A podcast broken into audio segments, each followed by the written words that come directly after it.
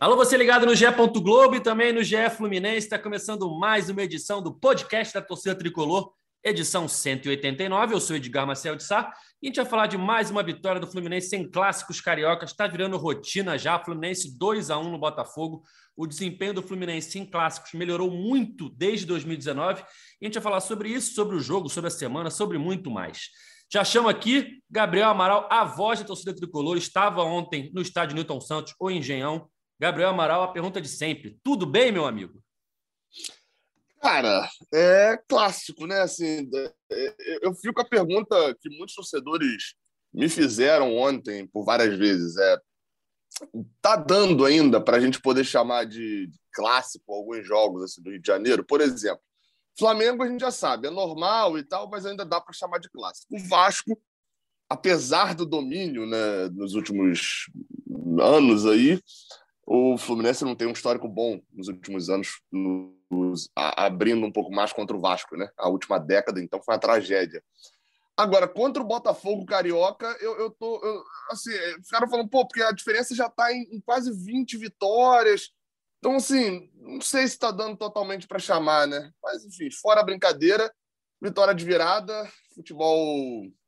Dois tempos distintos, né? Em um tempo, a gente era o Fluminense de cinco, seis anos atrás em clássicos, no outro tempo, Fluminense atual de clássicos. Né? Tem, teve umas diferenças aí, a gente tem que falar bastante, inclusive sobre as opiniões de Abel também. Vamos falar sobre isso, mas só para fechar nossa escalação do dia, Gustavo Garcia, repórter que acompanha o dia a dia do Fluminense no GE. Globo. Tudo bem, Gustavo? Tudo certo, Edgar, Gabriel, amigos tricolores. Tudo ótimo, na verdade, né? Começando esse quase final de semana aí com, com mais uma vitória do Fluminense. É, gostaria até de devolver essa minha participação inicial aqui com a pergunta: será que não seria o momento do Fluminense começar a pensar no Rio São Paulo? Porque oito vitórias nos últimos 11 jogos aí contra os rivais do Rio, tá ficando sem graça, né? brincadeiras à parte, um, um, primeiro tempo aí que o Fluminense, é, digamos assim, passou um perrengue no ataque, né? Ainda com aquela escalação inicial, mas voltou muito melhor para o segundo tempo e sobrou, né? Amassou o Botafogo no segundo tempo. É, foi, foi uma vitória, mais para mais uma vitória do Fluminense, que chega nos últimos nove jogos aí contra o Botafogo, contra o Botafogo, seis vitórias e três empates, hein? número bem alto, né?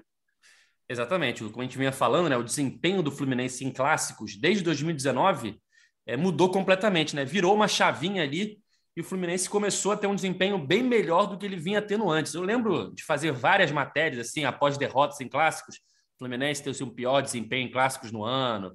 É, Fluminense desempenho ruim nos últimos 20 clássicos. Enfim, era sempre muito ruim. E de 2019 para cá, isso mudou, né? Se a gente for ver aqui, ó, eu fiz uma postagem no Twitter ontem à noite, pegando os últimos 20 jogos, né, para pegar uma, um corte aí de tempo. E nos últimos 20 jogos, o Fluminense tem 10 vitórias, ou seja, venceu metade das partidas seis empates e quatro derrotas. Detalhe: todas as derrotas foram para o Flamengo. Para o Botafogo e para o Vasco, o Fluminense não perde desde o meio de 2019, né? Como o Gustavo já salientou, para o Botafogo são nove jogos de invencibilidade, seis vitórias e três empates. Contra o Vasco são cinco jogos de invencibilidade, duas vitórias e três empates. E contra o Flamengo são três jogos de invencibilidade, três vitórias enfim, é, é, é, um outro Fluminense em clássicos. E o Nino já vinha falando isso durante a semana, né? Me chamou a atenção a coletiva dele quando ele falou que a diretoria bate nessa tecla da importância das vitórias em clássicos.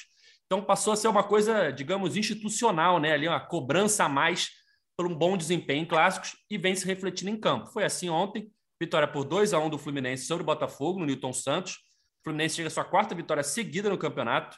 E a gente vai falar um pouquinho mais sobre essa atuação, né, Gabriel? Que foi um primeiro tempo muito ruim do Fluminense, assim, na minha opinião, foi muito ruim. É... De certa forma, até foi um jogo equilibrado, teve chance para os dois lados, mas o Fluminense não conseguia impor uma superioridade que a gente espera de um time que se reforçou, de um time que está indo para sua, segunda Libertadores seguida, contra um time que vem da Série B, foi campeão, é verdade, mas perdeu vários jogadores desde o final da competição, não se reforçou ainda nessa questão aí de virar clube empresa e o Fluminense não conseguiu fazer valer a sua superioridade no primeiro tempo. No segundo tempo, até tuitei sobre isso no intervalo, é, pareceu que era só o Abel fazer o óbvio, né? É, botar as peças que vem rendendo mais. Cano vem rendendo mais que o Fred, o Arias vem rendendo mais do que vários jogadores ali do time titular, hoje considerado titular. E o Fluminense, no segundo tempo, foi assim, é, pelo menos nos primeiros 20 minutos, onde aconteceu a virada, foi um massacre. O Fluminense ficou com a bola o tempo todo, atacando, atacando, atacando, chutando, escanteio, chute, escanteio, enfim. Parecia óbvio que o gol ia sair, saíram logo dois. Depois ali houve um equilíbrio um pouquinho maior, mas o Fluminense ainda assim criando muitas chances, né, Gabriel? Foi só o Abel fazer o óbvio que o jogo virou. É, eu não diria assim tanto. É, é, eu às vezes coloco alguns pontos, a gente coloca a, a, torcida, eu vou fazer esse, esse disclaimer antes, né? A torcida, às vezes, a gente coloca como, como algumas coisas, como se a gente tivesse uma visão até mais forte do que o treinador, que a gente entendesse mais, etc. E é óbvio, se você botar eu com um time e Abel com outro, Abel vai fazer esse time jogar melhor do que o meu. Isso é óbvio, dependente do treinador. É, então, eu queria deixar esse ponto aqui de início logo registrado, né? É, é, que é importante a gente deixar isso claro também.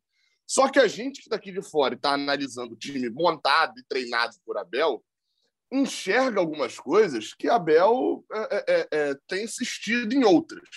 Por exemplo, eu entendo, eu entendo, eu discordo, mas eu entendo ele tentar pela terceira vez fazer esse time funcionar.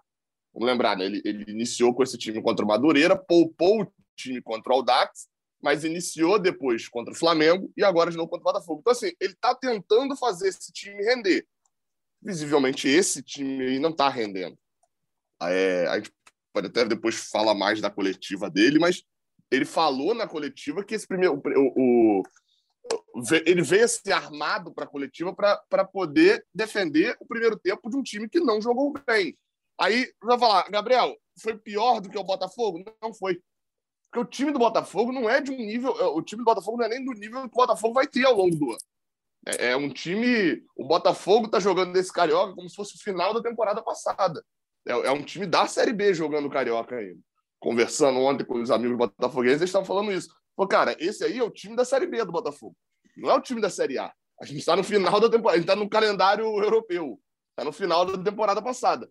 Então, assim, o Fluminense ter feito um primeiro tempo ao meu ver, igual ao Botafogo, em que pese ter perdido o jogo, é, é, perdido o primeiro tempo, depois daquele gol de cabeça, o, o, jogo mudou um pouquinho de face, o Fluminense atacou um pouco mais, enfim. Mas foi um primeiro tempo muito igual, é negativo. Fazer um primeiro tempo igual ao Botafogo hoje, para o Fluminense, não é a mesma coisa fazer um primeiro tempo igual com o Flamengo. É algo negativo. O Fluminense, Abel até na coletiva vai falar: ah, não, mas foram sete finalizações, 62% de posse de bola, e não sei o que, não sei o que lá. Ele falou isso, e assim, quando vem na minha cabeça chances no primeiro tempo, quais chances a gente teve no primeiro tempo? Claras, assim. Teve lá aquela, aquela de duas jogadas pela direita, com a rolada de bola para trás, uma de Luiz Henrique, né, que ele chutou de primeira lá para trás, e a outra com o Iago Felipe, e Bigode bateu para o Gatito defender. Não teve chance no primeiro tempo. Teve esses dois, acabou. Foi isso, assim. Teve até uma outra lá no único contra-ataque do Fluminense com o Luiz Henrique lá de direito. Então, assim, o Fluminense foi melhor do que o Botafogo no primeiro tempo? Depende. Para mim, o jogo foi igual. Porque é óbvio que duas dessas três chances que eu citei só saem depois do gol do Botafogo. É óbvio que o Botafogo ia retrancar um pouco. É, é, a, e a mudança, de, mais do que só a mudança de organização, então, mas a mudança de postura para o segundo tempo, é algo que a gente tem que, que salientar. E aí a gente pode, enfim, definir que isso foi peça, se foi só o conjunto do time, enfim, pode definir isso depois também aqui, mas achei bem salutar isso, isso também do de, de, colocar esse ponto de como é que o Fluminense fez uma atuação pavorosa no primeiro tempo. O Fluminense teve uma atuação igual a um time da Série B. Isso me preocupa um pouco. E aí, né, depois do jogo, Gustavo, é, que até queria entrar nesse assunto logo que o Gabriel levantou, das declarações do Abel né, na coletiva é, sobre essa situação né, das críticas da torcida, os pedidos por alguns jogadores que não vêm sendo titulares. Ele falou o seguinte: Eu não estou preocupado com a crítica, sou velho nisso aí, não tenho rede social. Mas já me falaram que aquele microfone que colocam em cima de você, esse que é outro, outro assunto, né? uma falta de educação na parada técnica, eu falei: não vou falar nada porque vou estragar porque o treinador às vezes estraga mesmo. Mas naquele momento, na parada técnica, eu falei exatamente isso aí, está rolando. Falei para continuarem e deu certo. Podem me xingar, não vou mudar minha cabeça. Todo mundo sabe que eu vou ganhar ou perder com a minha cabeça. Sou muito tranquilo quanto a isso, muito consciente. Não trabalho para ninguém, trabalho para o Fluminense. Crítica você escuta, aquilo que não serve fica de lado.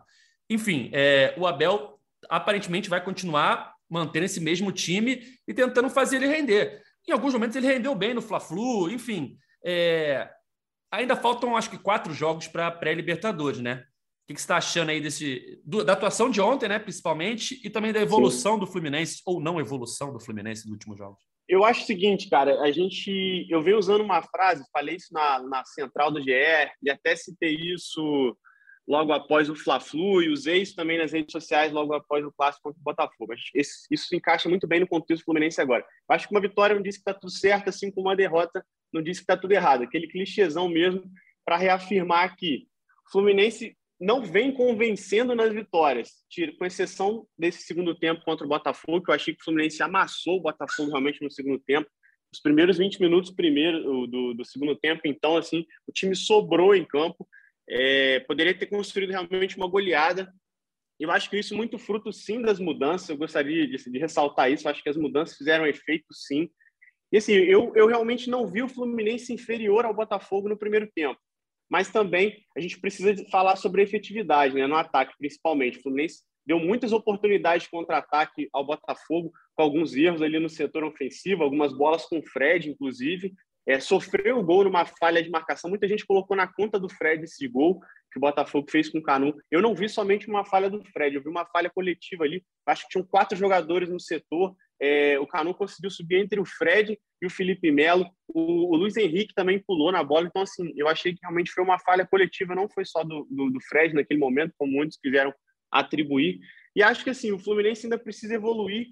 E, assim, eu, eu concordo em partes com o Abel, sabe? Eu acho que, assim, ele realmente tem que seguir firme no trabalho dele, é, com o que ele disse na coletiva. Acho que, assim, ele realmente, o treinador tem que ter uma cabeça, ele não pode somente se influenciar pelo que o torcedor quer, porque ele está ali no dia a dia, ele está vendo os treinamentos, mas ao mesmo tempo, assim, eu acho que ele também não precisa morrer abraçado com uma teoria, igual ele vem fazendo com essa escalação inicial do Fluminense. Assim, é, eu não quero desmerecer o Fred, não quero desmerecer outros jogadores, mas está mais do que claro que ah, no banco tem jogadores que estão pedindo passagem, que, que realmente que, que estão vivendo uma fase melhor, eu diria. E assim, é, eu acho que o Campeonato Carioca ele precisa ser usado como um laboratório não é para desmerecer também a competição, dizer, ah, não, vamos esquecer o Campeonato Carioca, não jogar tudo, com tudo que a gente pode, mas ele tem que ser usado como um laboratório. É, só reafirmando que o Fluminense tem três jogos, na verdade, agora, antes desse jogo na pré-Libertadores no dia 22. Português, Nova Iguaçu e Volta Redonda.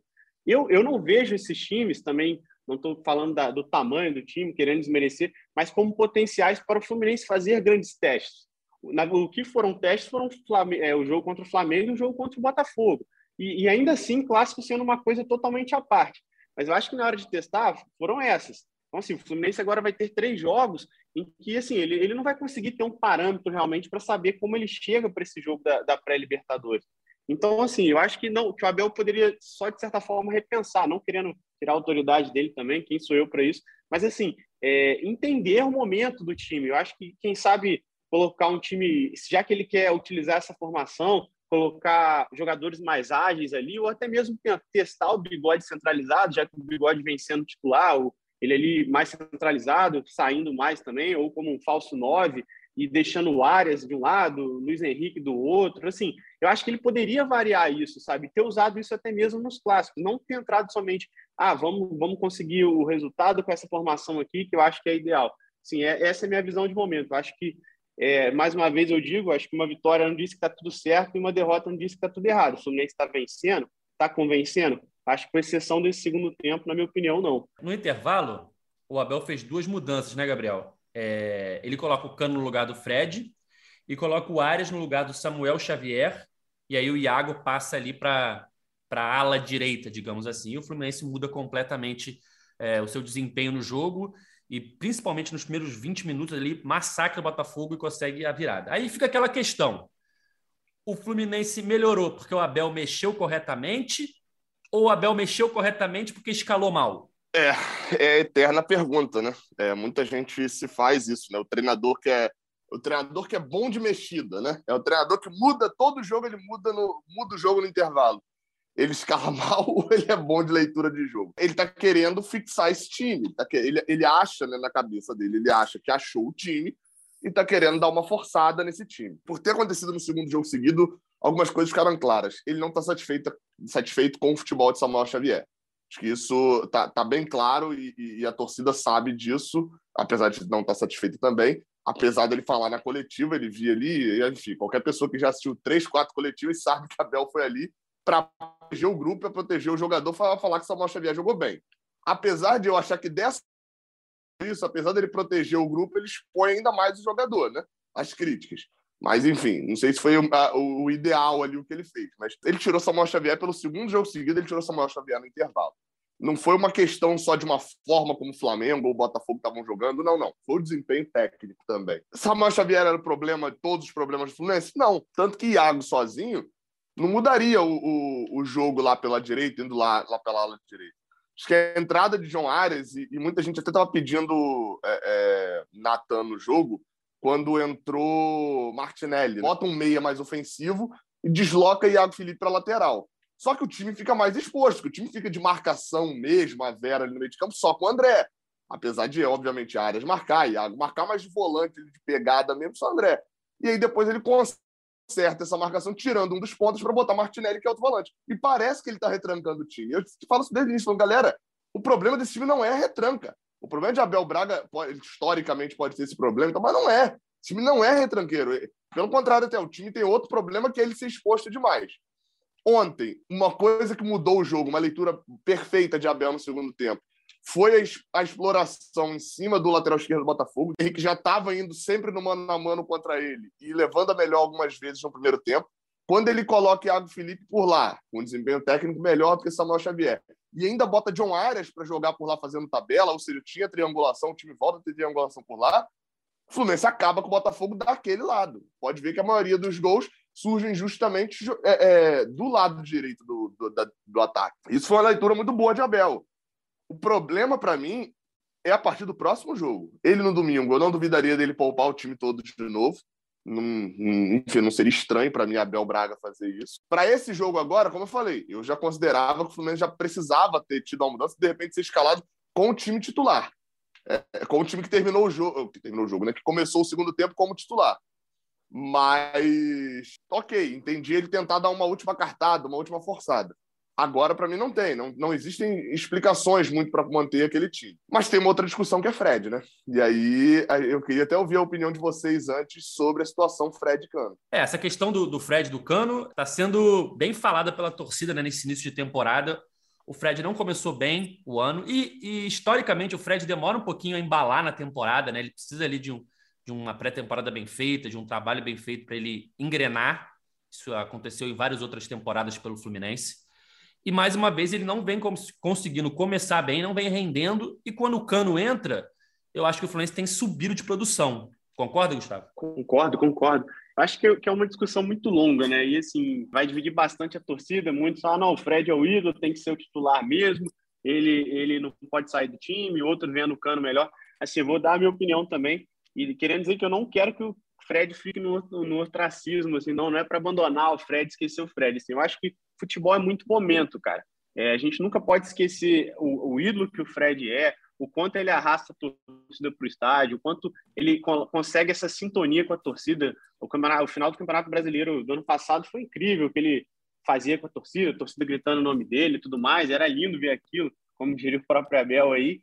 Mas assim, o futebol é muito momento, né? E a gente vê que, assim, pelo menos na minha percepção, o Cano, quando entra, ele consegue dar uma mobilidade muito maior ao ataque. Ele, ele participa muito mais do jogo, ele busca muito mais o jogo. Até no Fla-Flu, eu ressaltei isso em alguns momentos ali, comentando nos bastidores. Olha onde que o Cano está marcando, ele voltando para fazer a marcação quase na área do Fluminense. Então, assim, eu acho que ele, ele consegue dar essa, essa versatilidade ao ataque maior que o Fred. E, assim, o Fred realmente não, não, atravessa um bom momento. Eu acho que a gente não pode esquecer o que ele é, tudo que ele representa para o Fluminense, mas futebol é momento e a gente está prestes a disputar um jogo que talvez seja o jogo mais importante da temporada de muitos outros jogos importantes que vão vir na temporada. Então, assim, o Fluminense está no momento que ele não pode errar. O relógio está correndo diferente para o Fluminense do que para o Vasco, Flamengo, para o Botafogo, que ainda podem usar o Campeonato Carioca ali como um laboratório para outros objetivos, né? Ah, uma Série B ou, ou o Flamengo também uma Libertadores, o Botafogo fazer uma boa Série A, mas o Fluminense não. O Fluminense já tem um compromisso dia 22 pela pré-Libertadores e tem que acertar isso. E sim, eu acho que é, o momento para o Abel testar é esse, assim, ele morrer realmente abraçado, agarrado nisso. Não, o Fred tem que ser titular, tem que ser titular, ele, é, ele é o ídolo do clube, ele é o camisa 9. Eu acho equivocado, sabe? Eu acho que ele, ele poderia estar circulando mais isso. até como falei anteriormente aqui no, no podcast, de quem sabe testar o William mais centralizado, já que ele vem também apostando no bigode, vem, vem, vem dando essas minutagens aí para o bigode, ou, ou, realmente testar o cano, cara, nessa formação inicial. Assim, é o que eu falei, eu não vejo esses confrontos que o Fluminense tem agora na sequência aí pelo Campeonato Carioca, Português, Nova Iguaçu e Volta Redonda, como um grande teste, como ah, é, é a experiência que o Fluminense precisa para disputar essa pré-Libertadores, mas eu acho que é hora dele testar, cara. Assim, eu acho que esse debate aí entre, entre Fred e Cano, se o Fred parar no meio do ano ou não parar, vai durar durante toda a temporada, né? Mas eu acho que também seria válido colocar o bigode aí, quem sabe, como esse homem centralizado, já que o Arias vem vem, vem conseguindo fazer boa, eu acho eu diria que até a surpresa boa desse início de temporada vem feito tem feito boas partidas e assim, o Luiz Henrique eu acho que é titular absoluto, principalmente pelo que apresentou ontem. Não sei se ele soube que o Tite estava lá no estádio e tal, jogou muita bola, partiu para cima realmente. Então, assim, eu acho que nesse momento seria a oportunidade do Abel, quem sabe, ele começar a ver como o time vai reagir, já que ele quer utilizar essa formação com cano também. E, e assim, é, volta, volta à coletiva dele, né? Eu acho que ele não, ele por mais que ele tenha o conhecimento, ele seja o Abel Braga, seja um cara vitorioso, a gente não está aqui para questionar isso. Eu acho que ele não precisa morrer realmente abraçado. Já falei isso aqui algumas vezes, mas ele não tem que morrer abraçado com uma ideologia. Não, o Fred é titular, é titular absoluto, o time joga dessa maneira aqui. Acho que ele pode realmente variar. Eu tinha é, feito algumas previsões até antes de começar a temporada, falando que eu não vi o Fluminense jogando somente com uma formação. Eu acho que o Fluminense deveria variar as formações porque, assim, de tudo que aconteceu nesses últimos jogos, nos, nos, dois clássicos, eu acho que realmente mostrou que ah, o Fluminense pode não ter encontrado a formação ideal, a formação que a torcida quer, ou ter demonstrado o futebol que a torcida quer, mas demonstrou que realmente a gente tem um elenco forte. Eu acho que é um elenco, pelo menos, ali para é agradar a temporada. É, entendeu? Isso, assim, eu acho que esses dois jogos mostraram isso. Porque, assim, os recursos que o Fluminense é, conseguiu apresentar mostrou isso. O Fluminense tem um elenco forte só que precisa ser trabalhado. É, e, e agora são esses três jogos, né? É, Portuguesa, Nova Iguaçu e Volta Redonda, antes do primeiro confronto contra o Milionários. O que vocês acham que o Abel vai fazer em termos de escalar a equipe titular, reserva, poupar jogadores? Será que ele já poupa contra o Portuguesa? Ou bota a força máxima de novo contra a Portuguesa para poupar contra Nova Iguaçu e Volta Redonda, por exemplo, e, de, e ter o time descansado contra o Milionários. O que, você acha, Gabriel? É, ontem a gente viu mais uma possível lesão, né? Uma, uma, uma, um problema muscular, né? David Braz saiu, eu não sei, lá do estádio me pareceu de início virilha, né? Alguma coisa ali perto da, da, ele, da Ele, ele botou a mão no, nas costas, no pubis, assim, de certa forma. Ele não botou a mão na, na é... coxa, não, nem na virilha. Ele bota a mão na parte, assim, ali onde fica o rim, sabe? Ali ele bota a mão naquela, na, nas costas, no cox, é, lombar Ali, ali, perto do pagode ali, né? É, todo mundo, todo é. mundo acho que consegue entender. É, é, enfim. Então eu, eu fiquei, já fiquei meio assustado. Obviamente, o David Braz, ali, acho que talvez do, dos 11 iniciais, também não é, né? Dá para dizer que, meu Deus, perdemos um jogador insubstituível. Até porque, como o, o Gustavo falou, é, é, de elenco, a gente esse ano, eu não vou falar não tenho que reclamar, porque a gente sempre tem o que reclamar, né? a gente é torcedor, isso, isso está na, na essência do torcedor. E também pelo fato de que, obviamente, o Fluminense não tem o melhor elenco do Brasil, então a gente tem o que reclamar sempre. Mas foi montado um elenco do Fluminense nesse ano que deixa poucas. As maiores críticas, que é quando você tem um elenco melhor, as críticas vão para onde? Para o treinador. Por que, que Abel não está usando o Natan? Né? É, é, uma das críticas dos torcedores. Essa crítica, ela é válida? É válida. Por quê? Porque você tem um Natan. Agora, essa crítica ela é respondida com o seguinte, a, a seguinte parada. Natan perdeu a vaga dele, a, a primeira opção como titular para Iago Felipe, que vem jogando muito bem. É um cara polivalente, é um cara com desempenho físico absurdo. E perdeu a vaga dele de primeira opção do banco para John Arias, que é um cara que em três jogos, em dois, ele entrou e fez um gol, e em outro ele entrou e fez a jogada que deu origem ao gol. Então, assim, ele perdeu a vaga no banco, ele perdeu a vaga sem jogar, porque os outros jogaram bem. Não foi aquele caso inexplicável de que a gente não viu um cara jogando e tem um outro muito ruim entrando ao invés dele. Questão de elenco, né? É, ao mesmo tempo que a gente vê também, enfim, tem outras situações. David Braz a mesma coisa. Ontem eu gostei de Lucas Claro ontem ter entrado. Foi uma entrada meio que André naquele Fla-Flu, ou John Arias também no Fla-Flu, que é aquela entrada que o cara pouco pega na bola, mas ele encosta uma vez na bola, faz um gol e sai cheio de moral do jogo. E Lucas Claro estava precisando de um joguinho desse com moral. Sobre o, o, os outros jogos, acho que a questão é essa: é, o elenco favorece um pouco o Fluminense, a, poss a, a possibilidade de poupar sem necessariamente poupar. Abel, pelo histórico dele, um desses três jogos, ele, ele, provavelmente quando a portuguesa, ele vai tirar o time todo de campo, vai botar os 11, eles considerar os 11 reservas, é, provavelmente no jogo de sábado, é, lá contra o Volta Redonda, né, lá no Luz Brasileiro, até porque o Fluminense vai direto para o aeroporto, né? Então, acho que assim, esse jogo de sábado é bem provável de Abel colocar 11 reservas, já até meio que deixar claro o time que ele vai escalar na terça, de acordo com o que ele vai fazer no, no sábado. E eu falei até de poupar nesse domingo, mas estava falando mais não de, dessa poupada do time inteiro, mas de segurar alguns jogadores por cansaço muscular, alguma coisa assim. Acho que é, é, é possível de Abel fazer. Gabriel, será que nesse domingo aí, poupando contra a Portuguesa, será que o Natan joga? Eu estou preocupado. Alguém sabe se ele está vivo? Eu estava até vendo o Big Brother para ver se ele estava na casa de vidro, né? Que vai que, sei lá, chamaram, né? E ele entrou na casa de vidro. Aqui ele, tá ele é o hétero top? Então, é, ele é o hétero top. Não sei, eu não sei. Eu fiquei preocupado. Eu falei, onde, onde está Natan?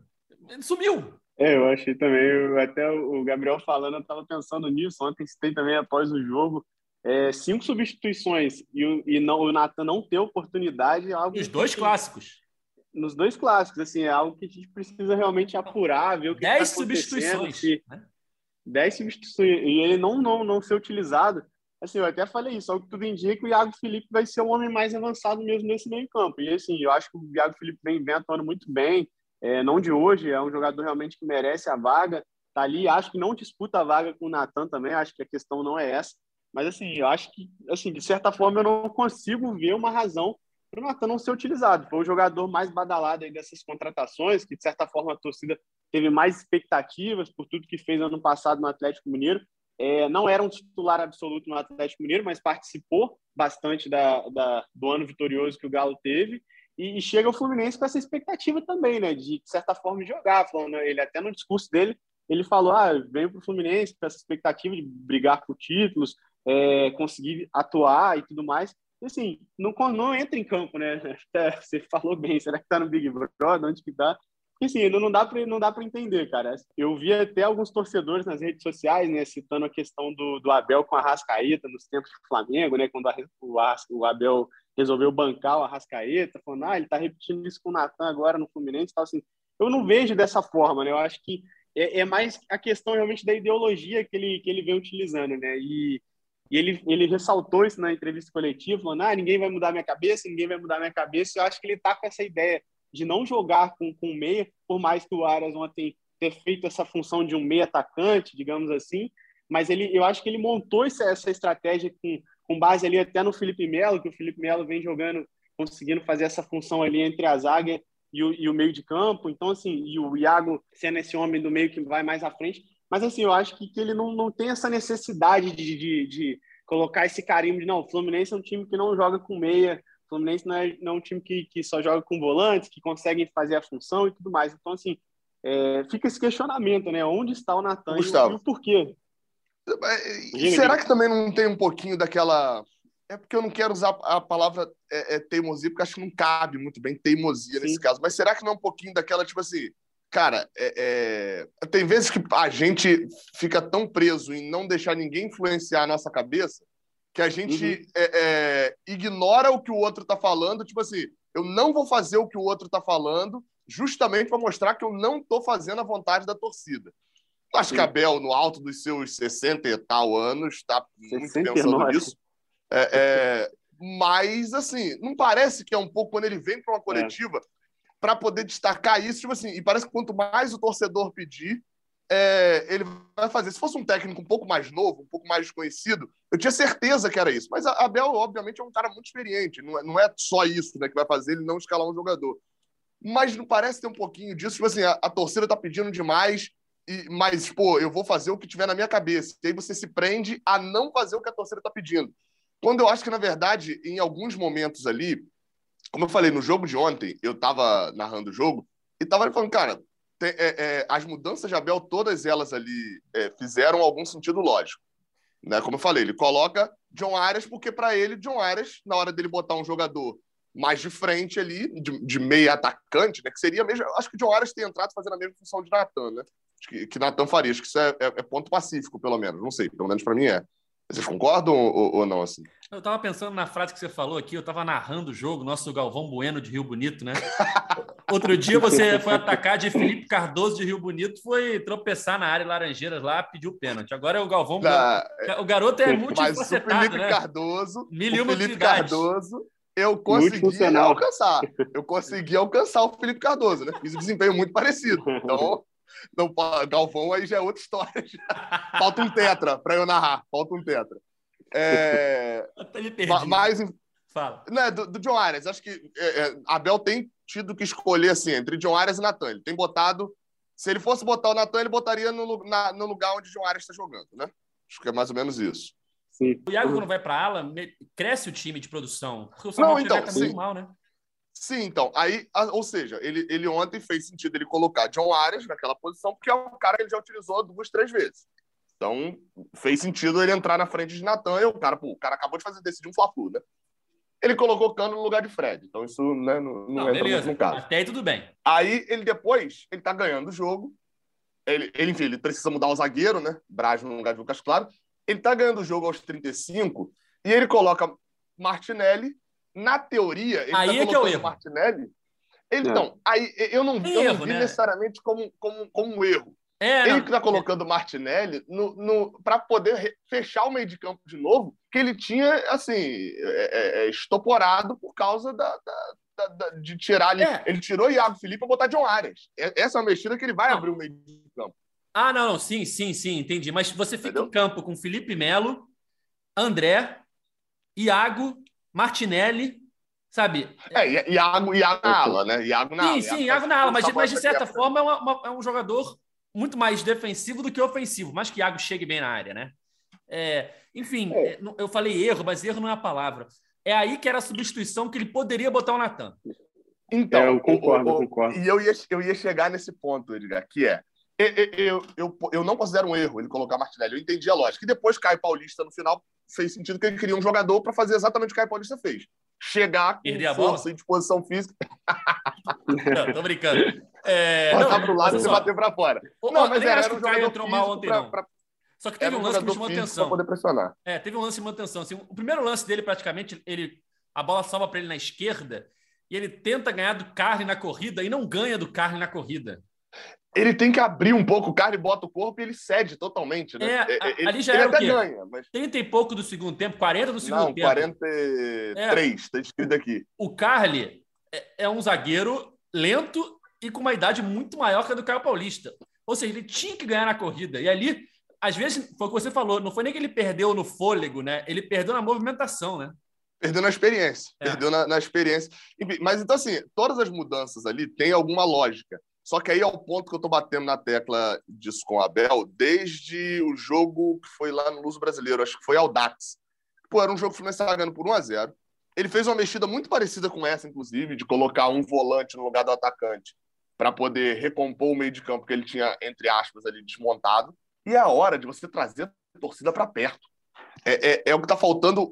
Eu não sei se está faltando isso para Abel ou se ele, enfim, desligou esse, esse disjuntor na cabeça dele, que é do tato, do tato e do trato com a torcida. Ele colocar o Wellington, ou ontem, quando ele coloca o Martinelli, ali, enfim. Naquele dia foi Ganso, né? Foi o Wellington, ele manteve no, no banco, se eu não me engano, contra o Audax. É, Ganso pra, e colocou o Wellington. Aquela substituição, por mais que aquilo faça total sentido na cabeça dele, aquela substituição afastou um pouco a torcida. Afasta um pouco da torcida na compreensão dele, enfim. É, é uma leitura que eu faço também, né? Não sou dono da razão. Mas me parece ser um pouco disso. É, aí quando vem outra, outra mudança, ontem de novo, né? A do. A entrada do, do Martinelli. Pô, se ele coloca Natan ali, bota Natan. ah, Óbvio que ia ter a crítica, pô, mas tá botando para jogar 10 segundos, etc. Mas ainda assim, ele, ele não gera a a pergunta e as brincadeiras. Óbvio, a gente aqui faz as brincadeiras, mas sabe que as pessoas até passam do ponto nas brincadeiras, mas não gera essas perguntas assim de, ué, mas por que, que ele não usa Natan? Será que ele tem, teve, tá tendo confusão? Quer ver? Pode esperar que tá tendo confusão. Abel não gosta de Natan porque ele não gosta de cabelo loiro. O cabelo. É, o Natan nem é muito loiro, né? Mas enfim, ele não gosta. Abel tem horror à pescaria. Já teve confusão lá dentro, inclusive com a vara de É, pescar complicado. começa a levantar isso. E, e- e por isso que eu acho que faltou um pouquinho de, de, de trato. Mas Abel, historicamente, não é esse treinador de ficar fazendo média com a torcida, utilizando algumas mudanças ali, assim, né? Ele é muito cara da convicção dele. Então, nesse ponto também não dá para cobrar dele o que ele não é, né? É, eu só, só complementando isso do Natan, assim, eu acho que até o que a gente já falou aqui, assim, o carioca ele tem que ser usado como um laboratório. Claro que a gente quer que o time ganhe clássico, a torcida quer que o time ganhe os clássicos, e de certa forma perder um clássico nesse momento aumenta muito a pressão. Se, se de tudo que a gente falou aqui, imagina isso com o Fluminense ganhando, imagina se tivesse perdendo ou empatando o clássico, a situação ia estar muito pior. Mas assim, eu acho que o Fluminense é, ele tem um foco na temporada, ele tem um objetivo na temporada, que agora passa pela pré-Libertadores. Então, assim, e é o que a gente já falou aqui, acho que até estou ficando repetitivo, mas é, o que a gente teria que usar, o Fluminense teria que usar como realmente experimento, seriam esses dois jogos. E não colocar o Natan, que de certa forma é um jogador que pode trazer um algo a mais ali para o meio, até para o ataque, nessa chegada ao ataque, é, é, um pouco complicado. Assim, não questionando o Abel e também acho que ele não, não esteja de birra, fazendo isso de birra. Ah, não, não vou botar o Natan agora porque querem o Natan. Eu acho que realmente ele tem essa ideologia dele, ele está vendo o time jogar dessa maneira, nesse esquema tático ali, com o Felipe Melo, que precisa ser ressaltado também, vem fazendo grandes atuações, que grande início de temporada do Felipe Melo, mais uma grande partida ontem, assim como tinha feito no Clássico, Nino também, muito bem. Luiz Henrique. Mas assim, é, Luiz Henrique também, acho que eu acho que o Luiz Henrique falaram para ele que o Tite estava lá e ele falou: é minha chance, é minha, minha tentativa. Ele também jogou muito.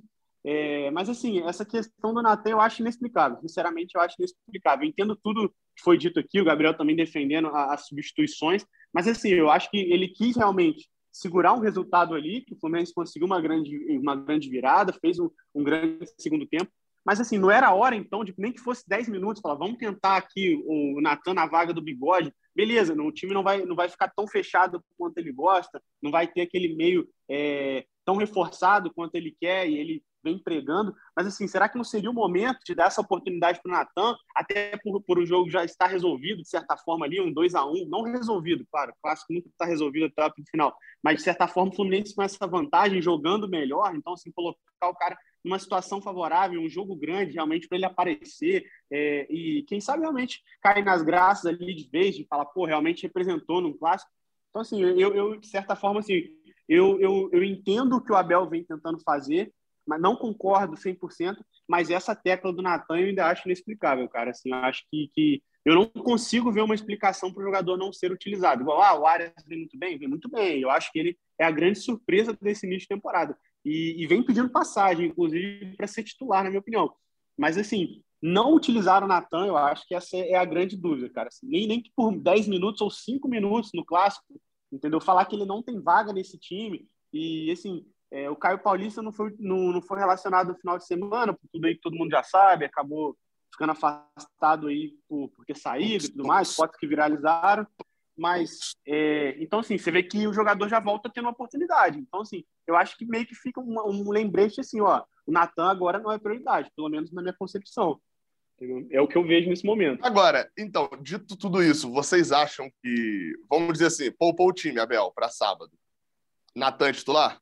Tem que ser. Para sábado não, para domingo, né? Sinceramente, domingo, eu acho que tem que ser. Não, não, não. Não, não, não, não, na opinião de vocês. Na opinião de vocês ah, do que a Abel vai fazer. Ah, do que ah, ele vai fazer? Eu é. acho que bota. Eu acho que bota. Eu acho que, eu, eu, acho que no mínimo entrar ele vai, cara, nesse jogo. Porque se ele não, se ele não entra nem nessa partida, nem que. Eu, eu espero que ele comece o jogo, mas se ele não, não, não utilizar nem ao longo de. Ah, vamos jogar só um segundo tempo, eu acho que aí a gente tem que começar a, a, querer saber o que realmente está acontecendo, não levantando aqui, como o próprio Gabriel disse, ah, está acontecendo isso, o Abel não gosta do cara, ou, ou briga isso, até porque, igual, a torcida também vem falando, é né, do Ganso, o Ganso não vem jogando, é, não tem tido oportunidades, assim, mas são outros, outro, outro caso, é, um caso completamente não, diferente. O, o, caso de Ganso, Gustavo, eu acho que é meio que assim, é, tem o, o, os, o cara que está protestando ali e tal, para favor de Natan, movendo a cidade, não sei o quê. Sim. Aí chega aquele cara, levanta uma ideia mais radical, aí metade do protesto vai embora. Fala, não, aí não. Aí, aí para mim exagerou. É. Aí eu já, isso aí também eu já não acredito muito mais, não. Acho que Ganso tá meio que nesse caso. Tem uma galera ali protestando, é. mas não é, não é uma massa, não, como é o caso de Natan. É, e eu, sinceramente, assim, também dando a minha opinião, eu, eu não, não vi o Ganso entrando em nenhum dos dois jogos. Eu acho que, até por tudo que foi citado aqui, eu não consigo nem no Fla-Flu, nem nesse jogo contra o então, Botafogo, eu, eu não vi ele em campo. Eu Entendeu? vi Ganso entrando contra no Fla-Flu, assim. Vi ele meia hora ali em campo, parado. só não vi ele na súmula. Não entendi o que, que não registraram. Se ele ficou em pé ali duas horas para poder entrar no, no, no jogo. É... Mas você acha que ele tinha vaga nesse jogo? Você acha que na, na, o, o Ganso? Nesse contra o Botafogo, colocar... acho que não. não o jogo, o jogo era, era jogo de Flu também. É, então, exatamente. O Fla-Flu, o Fla-Flu ele tinha vaga, sabe, sabe aonde? É, é, tanto ele quanto o Natan, tá? Eu, obviamente, preferia Natan, hum. mas não, não, Ele tinha vaga no Fla-Flu com o gol do Gabriel Barbosa tendo entrado e feito 1 a 0 Aí, aí eu, ah, ele tinha vaga, porque o Flamengo ia baixar a linha, Fluminense ia precisar de um criador em, em não em velocidade, né, mas um criador de, de, chances de bola em profundidade. Ele é, não tem dúvida de que essa é a qualidade dele, o passe e a bola em profundidade. Mas do jeito que o jogo acabou ficando, para mim não, não faz sentido a entrada dele realmente, não. Deixa eu só... É, assim, até, é, pode, pode falar, pode falar. Não, eu ia registrar algumas participações aqui no Twitter, mas pode falar, Gustavo, para finalizar esse assunto.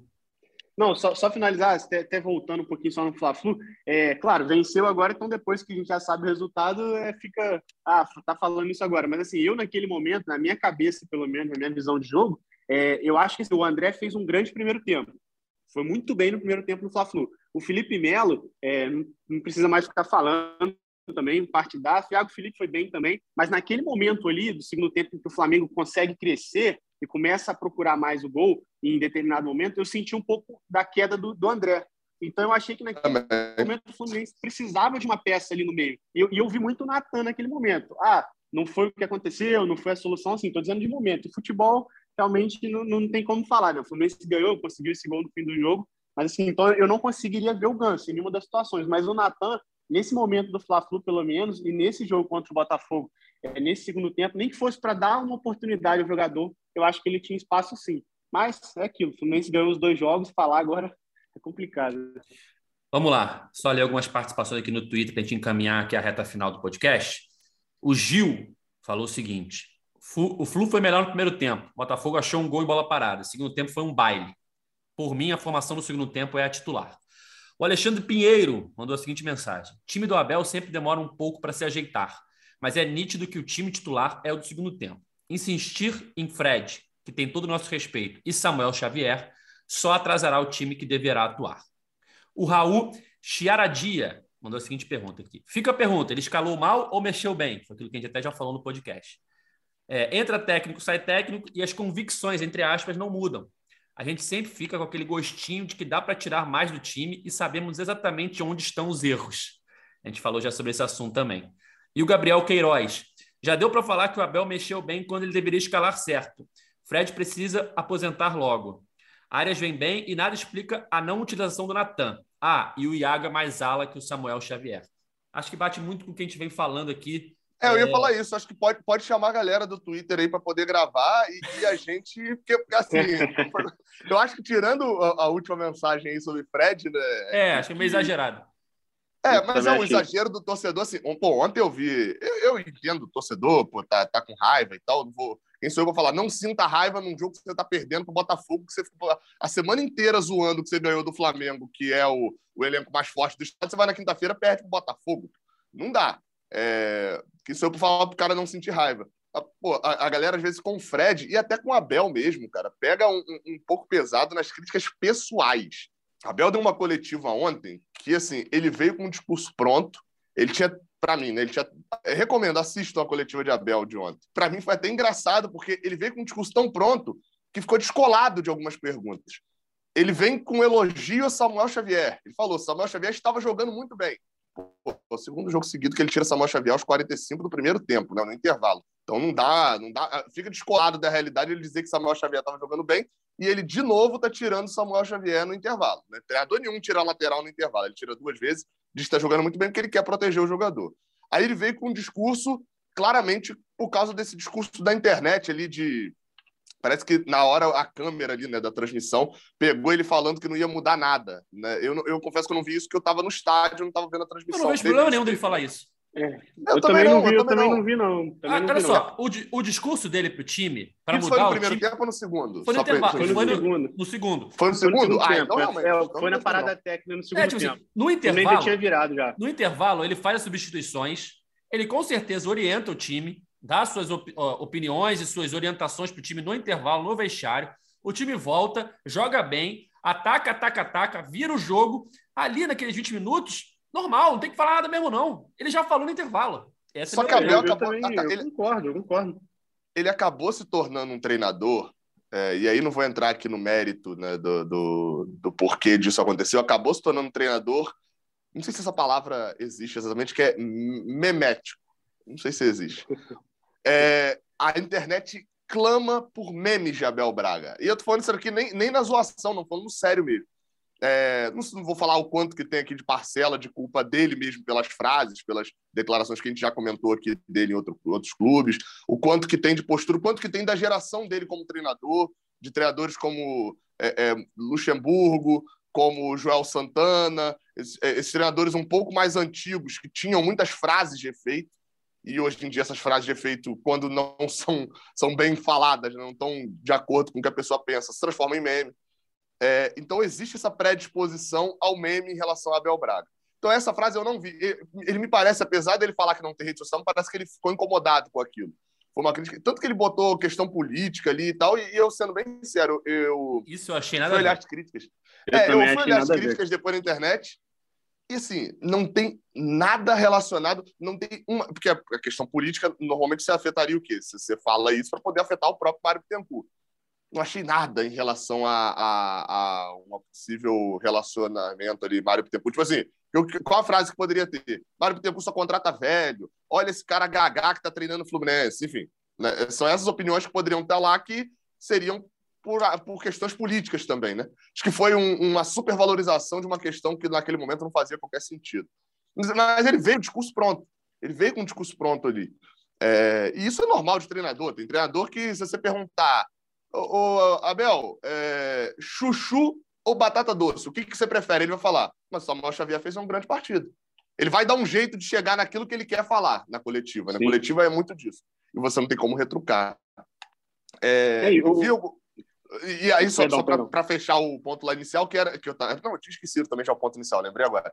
É, que era da, das críticas algumas pessoas passam um pouco do ponto. Pô, você chamar, falar que Abel tá caduco, tá gagá, não sei o quê. Pô, galera, o cara tem família, né? O cara, pô, é treinador, o cara ele pode ter opiniões, claro, ele pode ir para uma coletiva falar uma coisa nada com nada, mas, pô, às vezes eu tô aqui também, eu falo as coisas nada com nada também. A gente, a gente tá, não tá livre de ter uma opinião, eu sempre falo isso, a gente não tá livre de ter uma opinião completamente errada, né? No, no sentido de, de análise, obviamente. É, então eu, eu, eu, eu, falo isso também. E mesma coisa com o Fred. Acho que até e aí, pra, pra, eu não opinei lá naquela questão de Fred Cano, acho que até para poder fechar esse ponto assim mesmo, pô, é, é, Fred é ídolo, vamos respeitar o ídolo, vamos respeitar a imagem do ídolo também. Até esse ponto da escalação, acho que preservá-lo nesse momento seria ótimo. É, a exposição de Fred como ídolo pode pegar mal até para uma geração de torcedores que de repente viu ano passado e vai achar que ano passado foi atípico, quando ano passado era a regra, o, o início do ano passado, né, assim, de Fred fazendo gol direto, Fred fazer gol é a regra do Fluminense. E esse momento é um momento atípico, e acho que um momento atípico, quando você tem um bom centroavante reserva, é para colocar o cara ali. E da torcida parte aquele ponto, tem que se aposentar e etc. Não, cara, pô, Fred é ídolo, é, é para mim o maior ídolo da história do Fluminense. E, e, a gente precisa ter esse aproveitar também do Fred. Eu sempre bato muito nessa tecla de aproveitar, porque daqui a pouco vai acabar e a gente, eu não quero ser o cara que não deu valor enquanto estava aqui. Eu, eu só, só reiterando aqui, eu acho, eu concordo com tudo que você disse em relação ao Fred, cara. Eu acho que ele é o ídolo, entendeu? Ele é o cara que ele, ele é necessário para esse time, principalmente pelo que o Fluminense almeja.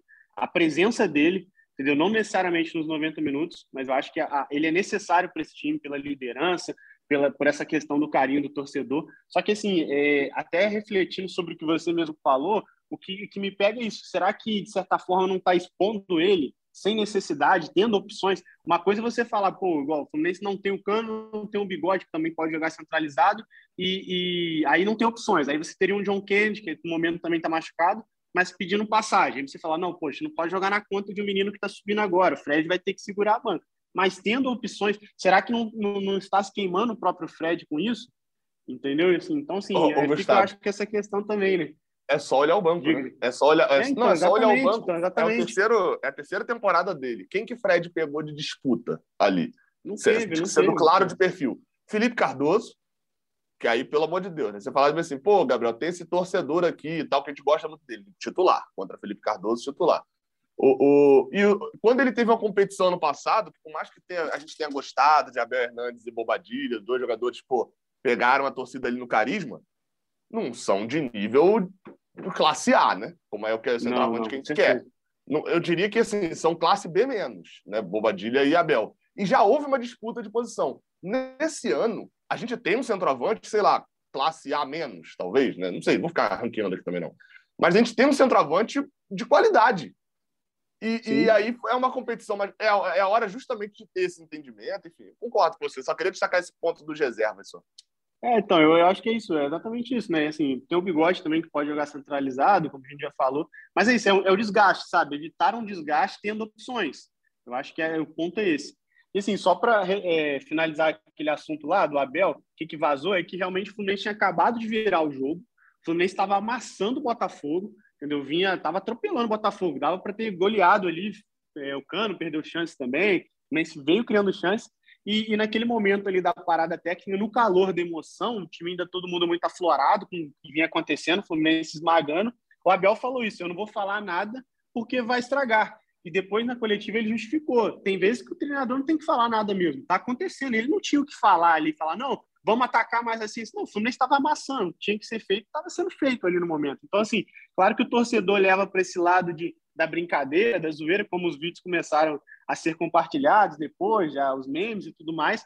Mas, assim, é, eu acho que alguém alertou ele, né? Alguém que estava atento ali nas redes sociais alertou, falou, já estão fazendo piada aí com o que aconteceu. Mas, assim, eu acho que, que é, tem um lado realmente do meme e tudo mais, da brincadeira, mas nesse quesito eu entendo o Abel, sabe? E não, não, discordo disso, não vejo problema o treinador falar isso. Não, eu não vou falar nada porque vai estragar, porque realmente o ponto ali estava certo.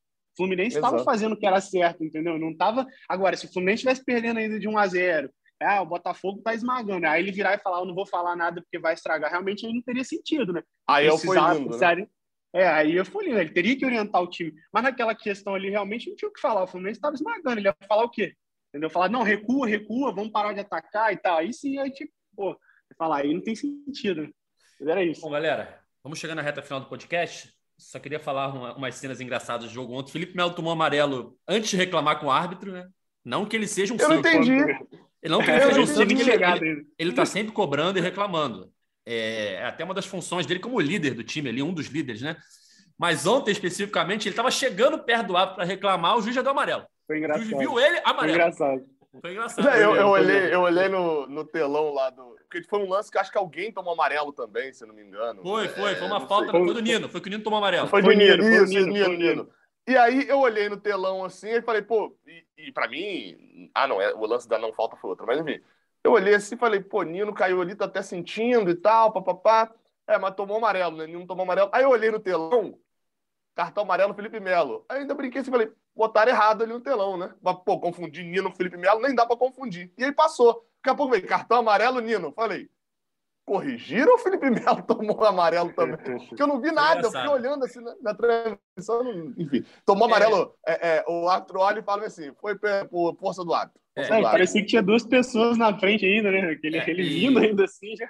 E teve o lance no finalzinho aí do Cristiano. Não, teve um lance também do. Não lembro o nome do jogador, acho que foi o Daniel Borges com Arias, que ele deu um carrinho assim de frente. Não, aquilo lá não existe, né? Aquele lance ali, foi... se expulsasse, não seria foi o Barreto, nenhum. Foi o Barreto. Foi o Barreto? Foi o Barreto, eu acho. Não, acho Famo, foi o Barreto. Famoso Barroso. Não, acho que tomou amarelo no lance. Eu acho que não foi o Barreto, não. Enfim, algum jogador do Botafogo deu um carrinho de frente, assim, com as duas solas, e não pegou a bola, pegou o jogador do Fluminense. É, não, ali, o Barreto tomou amarelo. É, se fosse expulso, mesmo. não seria nenhum absurdo. Se o VAR chamasse, também não seria, não chamou, beleza. Agora, o lance do Cristiano, que houve um, um bafafá nas redes sociais de pedido de pênalti, foi o lance que o. Sério? Sério? Foi o lance que o, o Anderson Moreira foi expulso, mas sendo justo, na uhum. coletiva, o Anderson ressaltou que ele não achou que tinha sido pênalti, não, mas ele achou que deveria ter sido marcado um jogo perigoso, um dois toques ali, que eu concordo que até poderia ter sido. Não foi, poderia ter sido, mas pênalti é um absurdo. Pedir pênalti num lance em que o jogador, por mais que ele tenha entrado de forma temerária, ele acerta apenas a bola, não encosta no jogador do Botafogo. É, ali, é. Eu, eu acho que eu fiquei nessa também. Falei, caraca, se, se ele considerar que foi perigoso ali, ok, dá para pensar alguma coisa. É, lance Agora, o, foi um dos carrinhos mais precisos que eu já vi Não, foi um é, carrinho é, idiota. Ele não pode dar aquele carrinho. Não, não, não. sim, sim, sim. A, a, ideia é idiota.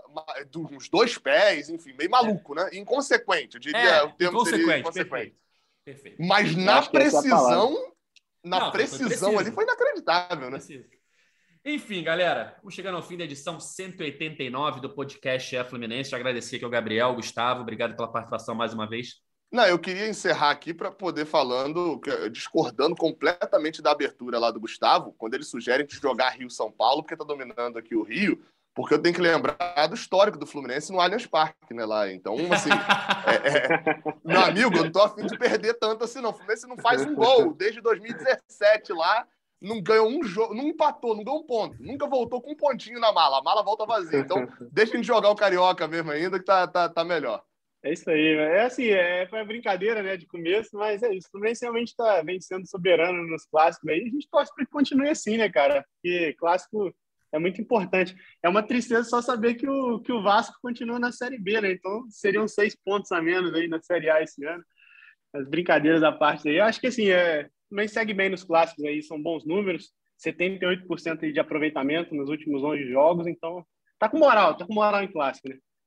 que isso se repita agora na pré-Libertadores. Então vamos embora, é galera. Clássico, mas... Ué, pro Cano é clássico. Ah, isso, isso. Chega para ele, fala no ouvido dele que é clássico e beleza. É, jogava é lá no, no rival do Milionários. Enfim, fim da edição 189 do podcast GE Fluminense. Nosso podcast está nas principais plataformas de áudio, só procurar lá por GE Fluminense ou então no seu navegador, ge.globo.br Fluminense, para ouvir nossas edições anteriores. A gente está sempre aqui depois dos jogos do Fluminense. Ou seja, estaremos aqui na próxima segunda-feira para falar do jogo entre Fluminense e Portuguesa que rola no domingo, às 4 horas, novamente no Newton Santos. Fluminense mais uma vez jogando no Engenhão. Valeu, galera. É, esse podcast tem a edição de Vitória Azevedo, a coordenação de Rafael Barros e a gerência de André Amaral. Valeu, até a próxima. Tchau. O Austin para a bola, o Austin de pé direito.